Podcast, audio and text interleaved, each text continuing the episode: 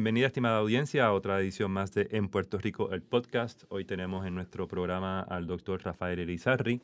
Él es profesor y principal investigador en el y director también del Departamento de Ciencias de Datos del Instituto Oncológico Dana-Farber y profesor de bioestadística de la Escuela de Salud Pública de la Universidad de Harvard.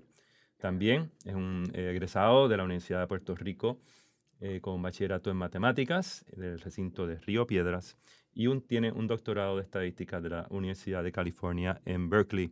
Eh, Rafael, bienvenido al programa. Muchísimas gracias por estar acá. Gracias, gracias por invitarme. Bien, Rafael, eh, obviamente tú tienes un Twitter que ha sido una persona, un científico puertorriqueño desde la diáspora, que ha estado muy activamente eh, dando su opinión y orientando y educando eh, sobre cómo medir esta pandemia de una manera eh, mucho más este, objetiva, usando más racional y usando los datos, ¿no? Eh, obviamente te hemos cubierto en la prensa, has estado presente en la prensa local y también en la prensa estadounidense. Y eres miembro también de un grupo de puertorriqueños y puertorriqueñas, científicos todos, ¿no? Que han estado orientando al público sobre la, la, pandemia. Así que te agradecemos el trabajo que has estado haciendo desde, desde eh, Estados Unidos.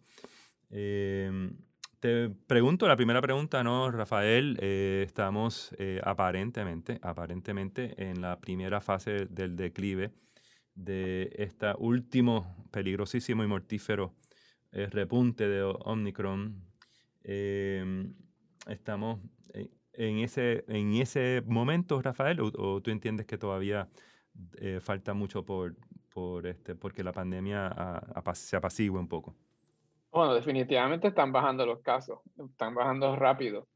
Hace dos semanas, al principio de enero, estábamos en 10.000 casos al día, hace, hace, tres semanas, y ahora estamos viendo alrededor de, de 3.000 casos al día. Así que definitivamente está bajando y las hospitalizaciones están bajando y hoy ya estamos empezando a notar que las muertes también están bajando.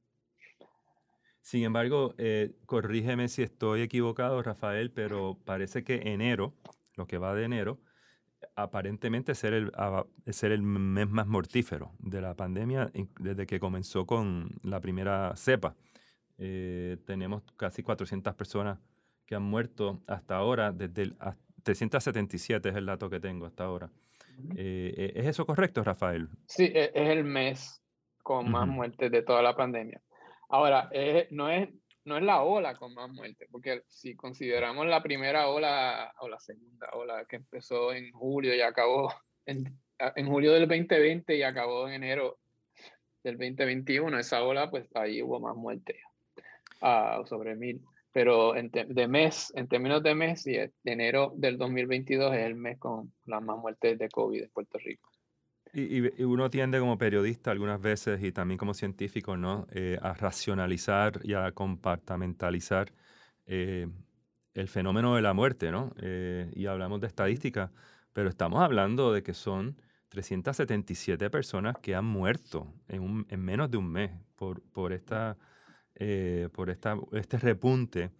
Y te pregunto de tu experiencia como bioestadístico y tu experiencia también ¿no? de, de, seguir y, eh, las muertes por condiciones de salud pública. Hay, hay una fatiga en, en, la audiencia, hay una fatiga en el pueblo con respecto a escuchar muertes y, no, y, no, y casi ni inmutarse. Pues, pues eso está fuera de mi área de peritaje, pero pero mm. como ciudadano coincido con, con, con esa opinión.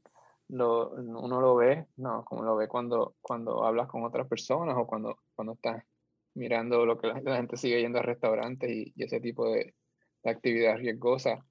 Pero sí, sí, estoy de acuerdo con eso. No, no, eso no es algo que, que puedo comentar como estadístico, no tengo datos sobre eso, pero es algo que uno ve.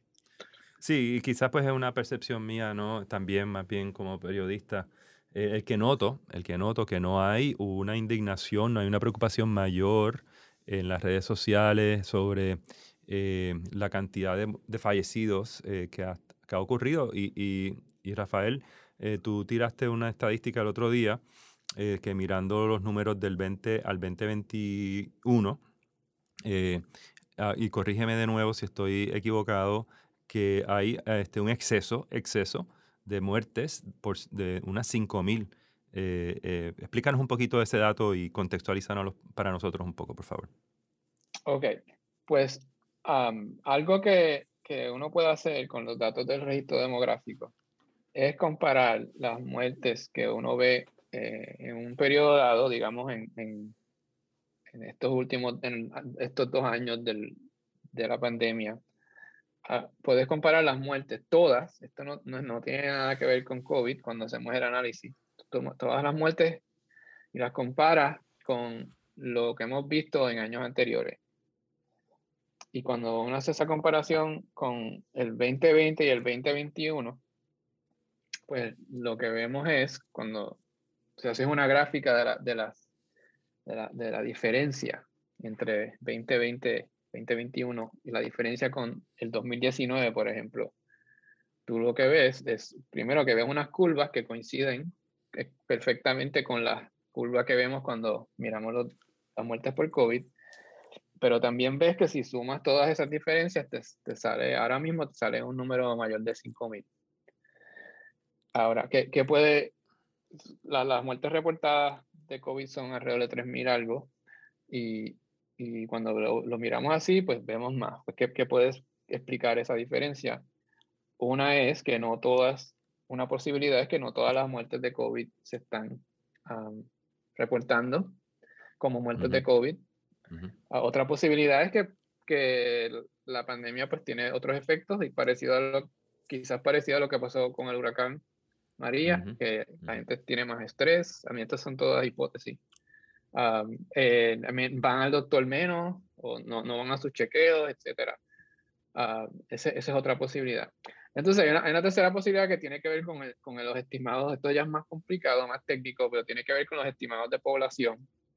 Cuando, cuando uno hace esos cálculos, pues asumimos que las, tenemos que hacer algunos supuestos de, de cuánta gente hay eh, en Puerto Rico y por el grupo de edad. Y esos números, ahora mismo el censo Ah, no, el censo de Estados Unidos no, no nos ha dado buenos datos del, reciente. Y pues hay, hay una posibilidad que ese número, pues una vez, una vez el censo nos den sus datos más recientes, pues quizás se ajuste un poco. Pero no creo que cambie mucho. Y, y, Rafael, ¿cómo debemos interpretar esto, este dato de 5.000 muertes? Eh, a ver si yo estoy en lo correcto nuevamente. Eh, si eh, en el promedio en Puerto Rico, el total de muertes eh, en una sin pandemia, estamos a, cuánto sería? ¿Cuántas serían las muertes promedio en Puerto Rico en un año normal? Las muertes promedio en Puerto Rico, eh, tú dices en un año normal. Total, un año normal. En un año normal, pues el, eso depende, eso depende de qué año me mm. pregunta, porque eh, como te expliqué, la, la población va cambiando y no solamente va cambiando en el tamaño total, sino que va cambiando en, en, la demografía. Eso, también lo hace complicado. Se va, los, Parece que más gente joven se está yendo que gente mayor, etc. Ah, ese, ese, número no lo, no lo, tengo memorizado, pero es, están alrededor, es alrededor de 20 mil al año. Sí, y, y, lo, que, ¿sabes? lo que estamos diciendo es que pues, en, e, en estos dos años, pues quizás vimos 2000, un poco más de 2.000 más de eso.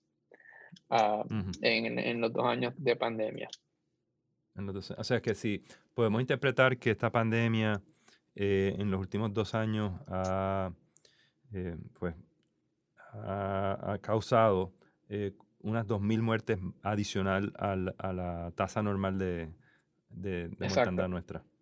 Exacto, exacto. Mm, okay. Rafael, hemos estado también nosotros reporteando acá en Puerto Rico sobre eh, la, fatiga en el personal médico, ¿no? Eh, y la cantidad de, de, de, ausentismo, eh, de ausentismo también en el personal médico. ¿cuál, ¿cuál, es la impresión que tú tienes también de, de, tu experiencia en Estados Unidos? Esto es un fenómeno que también lo, has, lo, han podido palpar allá, en donde tú vives. En Massachusetts oh, entiendo que estás, ¿no? Sí, definitivamente se ha sentido aquí. En mi, yo, donde yo trabajo, yo trabajo en un hospital, en un hospital de cáncer. Pero aún así nos piden que vayamos de voluntarios a ayudar, especialmente ahora en la ola Omicron. Gente de mi departamento, estadísticos, yendo allí a, a, a, empujar gente en silla de ruedas, a hacer ese tipo de cosas, porque pues eh, hay, hay, hay muchas más personas en el hospital de lo que normalmente hay y por, por, por periodos extendidos. No es como si hay un, un desastre natural que, que de repente llegan 500 personas a los hospitales de una ciudad, pues eso, eh, es difícil, pero dura un, uno o dos días. Para, para la gente que trabaja en esa, en esa en la, en la emergencia y en la, sala de, intensivo, pues son un par de días bien difíciles porque tienen más gente de lo normal. Ahora imagínate tener eso por semanas y semanas. E, esa, eso, esos doctores y enfermeros y enfermeras y doctoras están todos este, trabajando extra time desde, desde marzo del 2020. Eh, y Rafael, eh, volviendo a las condiciones preexistentes ¿no? en Puerto Rico, volviendo a la discusión acá, eh, tenemos que, obviamente, los adultos mayores con condiciones preexistentes, pues son quizás el, el segmento más vulnerable, pero nos ha sorprendido en, esta, en este último repunte, repunte del Omicron el, el perfil pediátrico donde ha habido eh, aparentemente un, número mayor de, casos pediátricos eh, en hospitales, hospitalizados. ¿E-, ¿Eso es correcto? Sí, eso es correcto. Ah, e-, eso, yo, yo eh, es correcto, ha habido muchas más hospitalizaciones de menores, especialmente los de 0 a 4. Ahora, te, algo que deben notar, y esto yo no soy, yo no soy experta en esta área, solamente le puedo hablar de los datos, pero también cuando veo cosas así, pues las consulto con, con, gente que sabe, con pediatras y otros. Eso es algo que hacemos los estadísticos, ¿sabes? Nosotros, nosotros trabajamos en un montón de áreas diferentes que no somos expertos, pero, pero por eso tenemos que consultar con expertos para de verdad poner los análisis en contexto.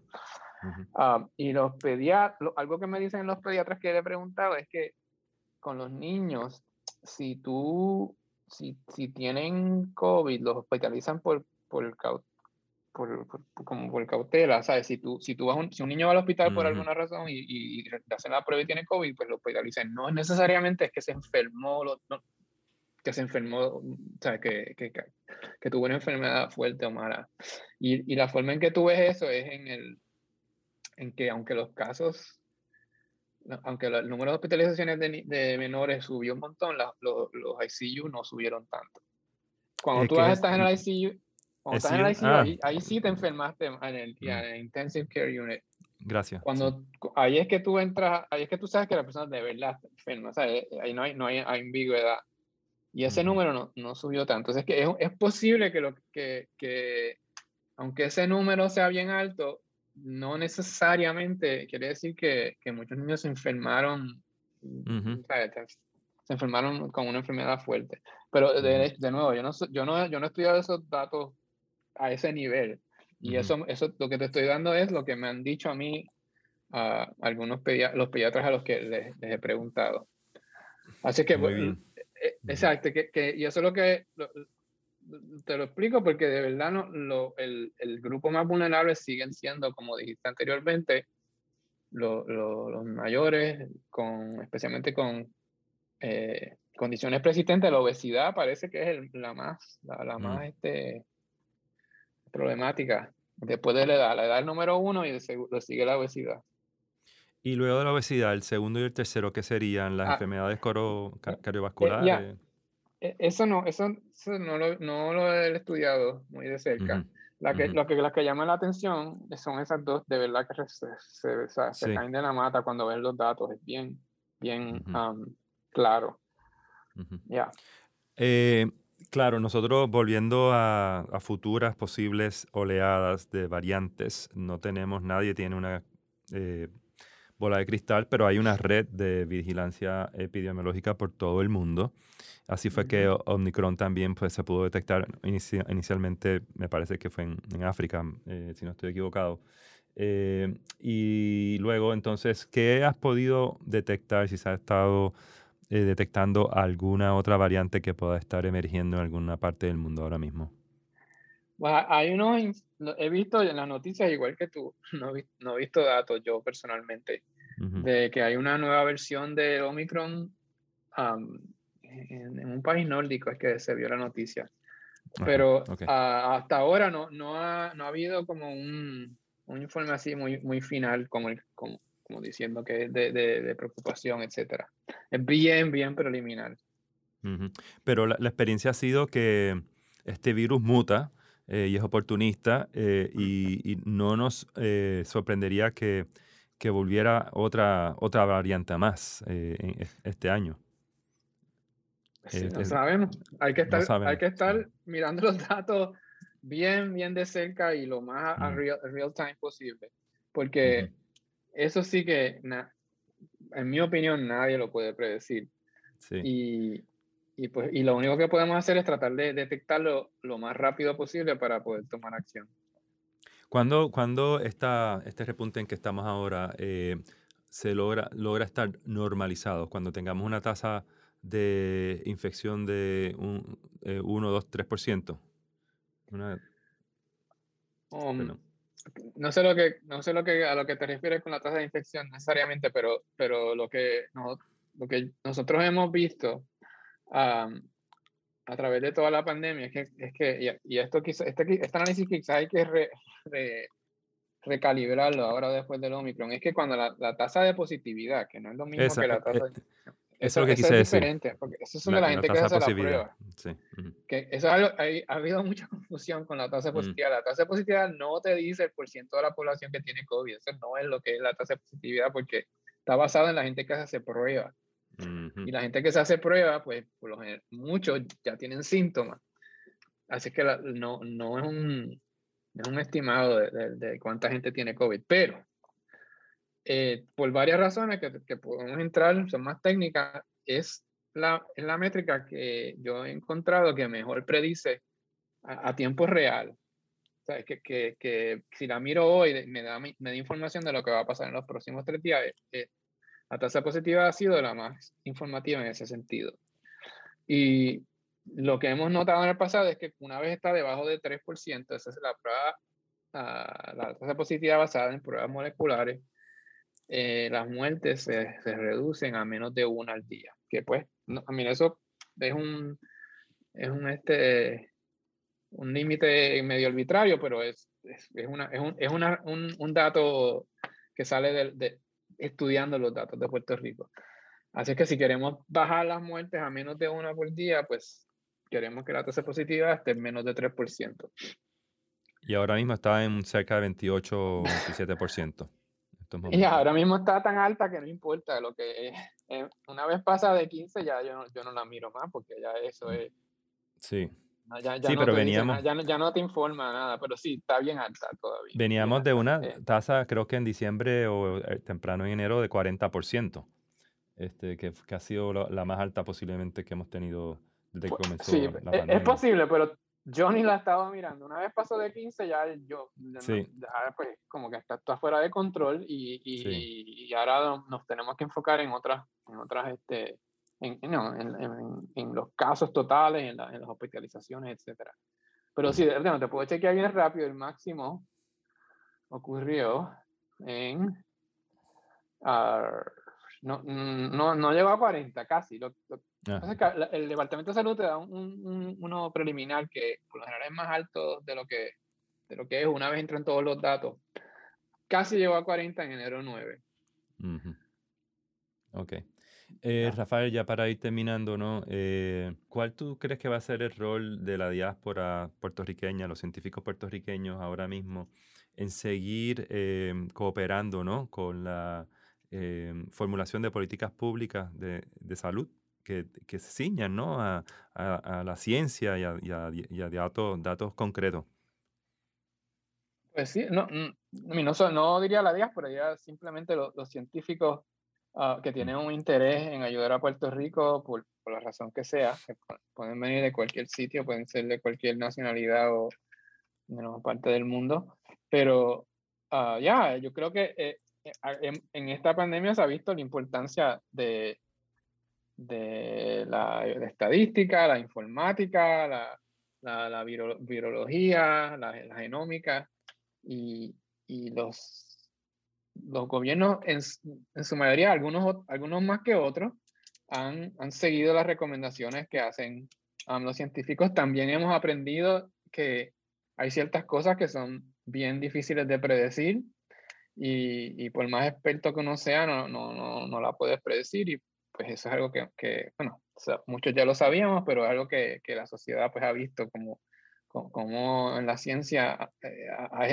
hay, cosas como esta que son bien difíciles de, de predecir el futuro. No puede decir lo que está pasando en el momento, puede, puede explicar la ciencia que conocemos, pero de repente te, te sorprende algo y, y, eso pues, bueno, es algo con que, que tenemos que vivir. Pero aún así, a, a mí me está claro que que usar el conocimiento científico, usar el análisis de datos correctos, usar la informática para organizar los datos bien organizados y tenerlos ready to go para hacer los análisis. Todo eso vimos lo importante que es y, y en el futuro creo que debe continuar pasando y, y, muchos líderes políticos han visto los beneficios de, de, que te puede dar escuchar a los científicos, usar a los informáticos, a los estadísticos para analizar datos, etc.